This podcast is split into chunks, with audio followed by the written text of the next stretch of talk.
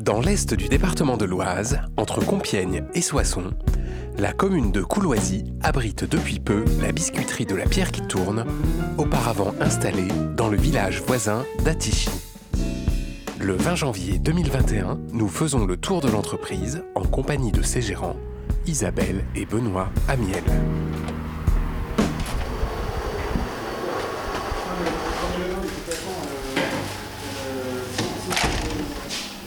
Bonjour. Bonjour, je suis Isabelle Amiel, gérante de la biscuiterie La Pierre qui tourne avec mon mari Benoît. On était à Atichy pendant 10 ans et on vient de déménager il y a deux jours euh, ici à Couloisy, euh, juste devant le collège. Qu'est-ce que c'est une biscuiterie atypique? C'est euh, le, le mot qui est marqué sur vos emballages? Bah, C'est une biscuiterie où euh, on fait. Alors, on n'invente aucune recette euh, vraiment euh, complètement farfelue. Euh, par contre, elle est atypique parce qu'on travaille avec un emballage qui, a, du caractère, où on a des animaux qui sont assez présents sur les emballages. Elle est atypique parce qu'on utilise des matières premières complètement bio et des biscuiteries de notre taille en France qui travaillent de notre façon. Il n'y en a pas énormément. Donc voilà. Et puis, on a une gamme. D'une vingtaine de produits, de cakes, de pain d'épices, euh, de choses plus moelleuses et plus croustillantes. Ça fait quelle surface? 300 mètres carrés pour l'ensemble du projet, mais on est sur un, magasin salonté qui fait 100 mètres carrés à peu près. Et vous étiez euh, quelle taille avant? Et on était euh, dans un magasin qui faisait 17 mètres carrés. Donc c'est beaucoup plus important. On a une partie fournie là que vous voyez, euh, le labo euh, où on fabrique le pain. On a le labo biscuitier derrière qu'on peut voir aussi. Voilà.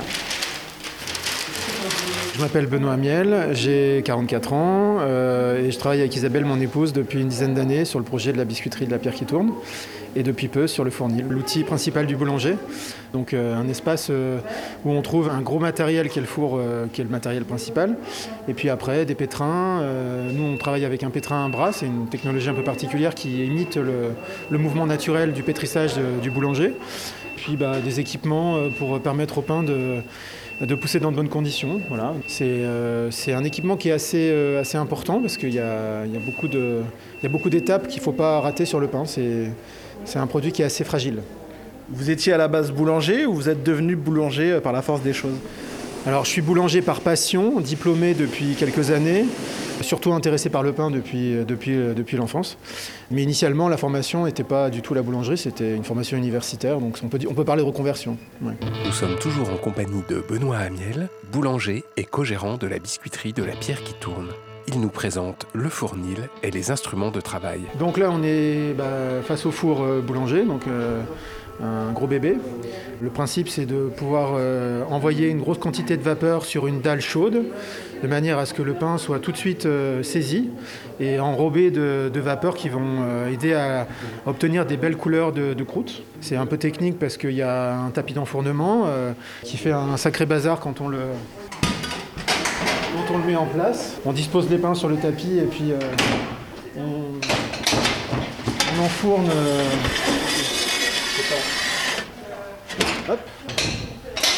Et puis après, on a, euh, on a une dépose de buée, donc c'est pareil. Ça fait, du bruit, on entend la, buée qui normalement sort des cannes à buée là-bas. Voilà, après, avec euh, tout un bazar d'aspiration, euh, de hotte. euh, une machine qui, qui ronronne. Ah On est loin du fournil avec le feu de bois quoi. Bah, C'était le projet initialement. Euh, on y a vraiment beaucoup beaucoup réfléchi. Après, le, le four à bois, c'est quand même une sérieuse contrainte, ne serait-ce que pour avoir euh, du bois de qualité qui soit bien sec, pour le stocker. Et puis ce qu'il faut quand même avoir en tête, c'est que sur euh, un projet de boulangerie comme le nôtre, je discutais avec un marchand de bois du secteur, on était quand même en train de parler de 150 stères par an. Donc sur un four à bois, voilà, il y a quand même de très très grosses contraintes. Et au niveau du résultat, alors là, moi je fais partie des, grands défenseurs du four à bois, mais euh, je dois reconnaître que un four électrique euh, de bonne qualité, bien réglé, avec un vrai savoir-faire derrière, on a autant de satisfaction qu'avec un four à bois. Après, euh, on peut estimer qu'il y a peut-être des petites choses en plus avec le four à bois, dans, les odeurs, dans, le côté tradition, euh, mais sur le, pain en lui-même. euh, je pense qu'on on peut, s'en approcher vraiment très très près. Dans le four, on peut aussi travailler, ce qui va être le cas très, très rapidement, des brioches, de la viennoiserie. Enfin, c'est comme un très très grand four ménager finalement, avec une technologie qui est un peu différente, mais on peut faire cuire ce qu'on veut dedans. L'avantage, c'est la surface. Parce qu'on peut mettre des très grosses quantités de, produits dedans. Là, vous arrivez à l'heure où on est un peu entre deux fournées. On a démarré ce matin à 4h30, donc euh, on a déjà eu plusieurs cuissons. Mais le four euh, est régulièrement complètement rempli euh, de plein de choses différentes. Donc là, par là, on a ce qu'on appelle des chambres de fermentation. Donc ça, c'est un outil qui a révolutionné la vie des boulangers parce que ça a permis de se lever un petit peu moins tôt. On prépare les pâtes dans la journée et puis on peut arriver à les. Alors il y a des phases qui sont un peu techniques, mais qui permettent en tout cas d'avancer la préparation des pâtes. Et grâce à ces espèces de gros frigos, on peut euh, bloquer la pâte à une température qui permet que la, levée de la pâte soit stabilisée et arriver le matin de, n'avoir que quelques opérations de finalisation à, prévoir avant le passage au four. Et du coup, ça permet au boulanger, euh, bon là, ce matin, on était là à 4h30, mais si on, si on arrive à bien les paramétrer, on peut arriver à commencer à travailler euh, entre 5 et 6 heures. Après, ça dépend aussi des choix d'ouverture de la boutique. Nous, ici, on a fait le choix de ne pas ouvrir de très bonne heure, parce que les clients ne sont pas forcément des gens qui cherchent le type de pain qu'on leur propose à l'heure des boulangers classiques. Donc là, on arrive dans la partie euh, biscuiterie. Donc, euh, de nouveau aussi des équipements euh, qui ne sont pas très complexes, mais qui demandent un peu de, un peu de dextérité parce que c'est les, biscuits cuisent un peu de peur. Donc, il faut faire très attention, surtout au temps de cuisson. Après, bon, voilà, typiquement, bah, on retrouve de toute façon les équipements d'un laboratoire pâtissier, hein, des fours.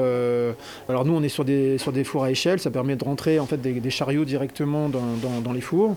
Et puis en amont, bien évidemment batteur, mélangeur, euh, malaxeur. Euh, on a une machine là qui fait un peu le cœur du labo, qui est là une dresseuse pocheuse, qui permet qu'une partie de la gamme soit, soit dressée grâce à cette machine. Après, il y a des choses qui sont encore faites à la main, évidemment. Euh, et quoi qu'il en soit, la préparation de la pâte est faite à la main. Après avoir visité le fournil de la biscuiterie de la pierre qui tourne, à Couloisy, dans l'Oise, Benoît et Isabelle Amiel, ses gérants, nous expose le positionnement de l'entreprise. L'entreprise a ouvert il y a 10 ans. Comment on a l'idée de se dire je vais ouvrir une biscuiterie? Eh ben, on, est, on a l'idée parce qu'on voulait entreprendre en couple, on voulait créer euh, de l'emploi en milieu rural. C'était vraiment le projet, c'était d'avoir un, lieu, euh, enfin ouvrir une biscuiterie au cœur d'Atichy, c'était un vrai challenge parce que euh, y a 2000 habitants, qu'on aurait pu être dans un euh, à Compiègne, à Soissons, mais non, on voulait vraiment entreprendre en milieu rural, créer de l'activité parce qu'on pense qu'il y a vraiment une clientèle pour ça et on voit pas pourquoi tout se passerait dans les grandes villes. voilà, donc le pari est plutôt gagné. Alors évidemment, on vend ici, mais on vend aussi chez pas mal de magasins bio, épiceries gourmandes en France. Et un petit peu en Europe, mais beaucoup en France plutôt. J'ai vu que c'était marqué boulangerie bio. Donc nous, on est là, oui. C'est euh, du coup des farines des Hauts-de-France que vous arrivez à avoir? Oui. Alors nous, on est effectivement labellisé bio et tout ce qu'on proposera en boulangerie le, sera. Euh, c'est un vrai choix, un, engagement qu'on a depuis très longtemps euh, déjà à Tichy avec la biscuiterie. Et on a la chance d'avoir un, paysan meunier, donc une toute petite meunerie paysanne qui se situe au-dessus de Soissons et avec laquelle on travaille depuis quelques années. Et donc on a, une, farine de super qualité qui est, moulue sur, sur meule de pierre. Donc on a vraiment un un, super produit, quoi, vraiment. C'est donc ça le nom de la boutique? La pierre qui tourne? Alors oui, ça, pourrait y faire penser. D'ailleurs, on, a, euh, projet, de, quand on aura un peu développé nos gammes, de, peut-être aussi un peu moudre euh, certains, certaines farines ici, parce que euh, le secret un peu aussi du boulanger, c'est sa base de farine, et aussi les mélanges de graines ou de farine qui peuvent être mis dans les préparations. Et, c'est une partie du métier qui nous intéresse aussi. Alors on n'a pas de prétention, on ne va pas devenir meunier, mais c'est vrai que si on avait un peu de temps, on aimerait bien faire certains mélanges biscuiterie, les perspectives économiques sont plutôt bonnes, avec un pari sur le développement local. Là, on sort des fêtes, donc euh, ça s'est un petit peu calmé. Mais euh, on a eu des, grosses productions euh, les, les, 3-4 semaines précédant Noël. Et d'une manière générale, comme on expédie aussi beaucoup de produits, on a eu aussi beaucoup de grosses productions dès la rentrée, dès septembre. comme on est, la, biscuiterie est un petit peu connue maintenant, on est bien distribué dans des magasins indépendants, des petits commerces de proximité. Et donc il y a pas mal d'épiciers, de magasins bio qui nous font confiance depuis quelques années. Et c'est vrai que la préparation des fêtes cette année, malgré les événements, a été quand même, euh, je pense que pas mal de gens ont, continué ou, ont eu envie de se faire plaisir.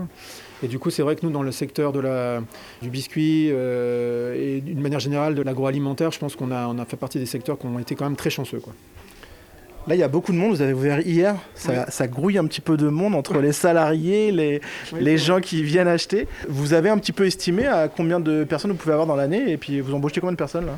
Clone, on était une équipe de 5 euh, initialement à la biscuiterie. Là, on passe à 8. On a projet, je pense, assez rapidement d'avoir euh, deux personnes de plus dans l'équipe.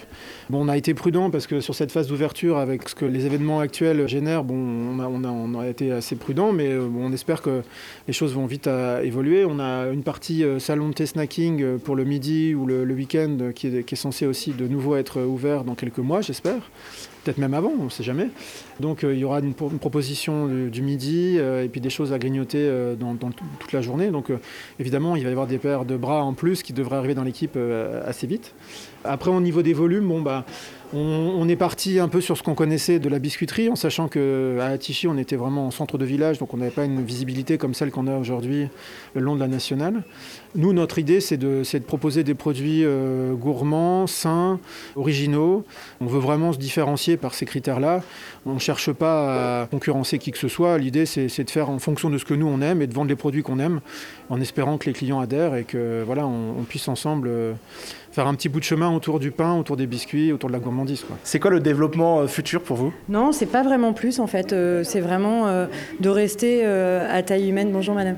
Euh, et de pas devenir une usine à biscuits. Et vraiment, euh, on a eu euh, depuis le départ ce cahier des charges de se dire on aurait pu augmenter en puissance et vendre en grande distribution, notamment, qui aurait pu nous faire, faire faire un, saut vraiment très important dans la production. Et on a toujours refusé d'être notamment chez Monoprix, chez Carrefour, qui nous font du pied depuis longtemps. Mais vraiment, non, on veut travailler avec que des indépendants qui soutiennent notre projet, qui sont dans la même logique de développement que nous et pas dans la grande distrie qui nous correspond vraiment pas.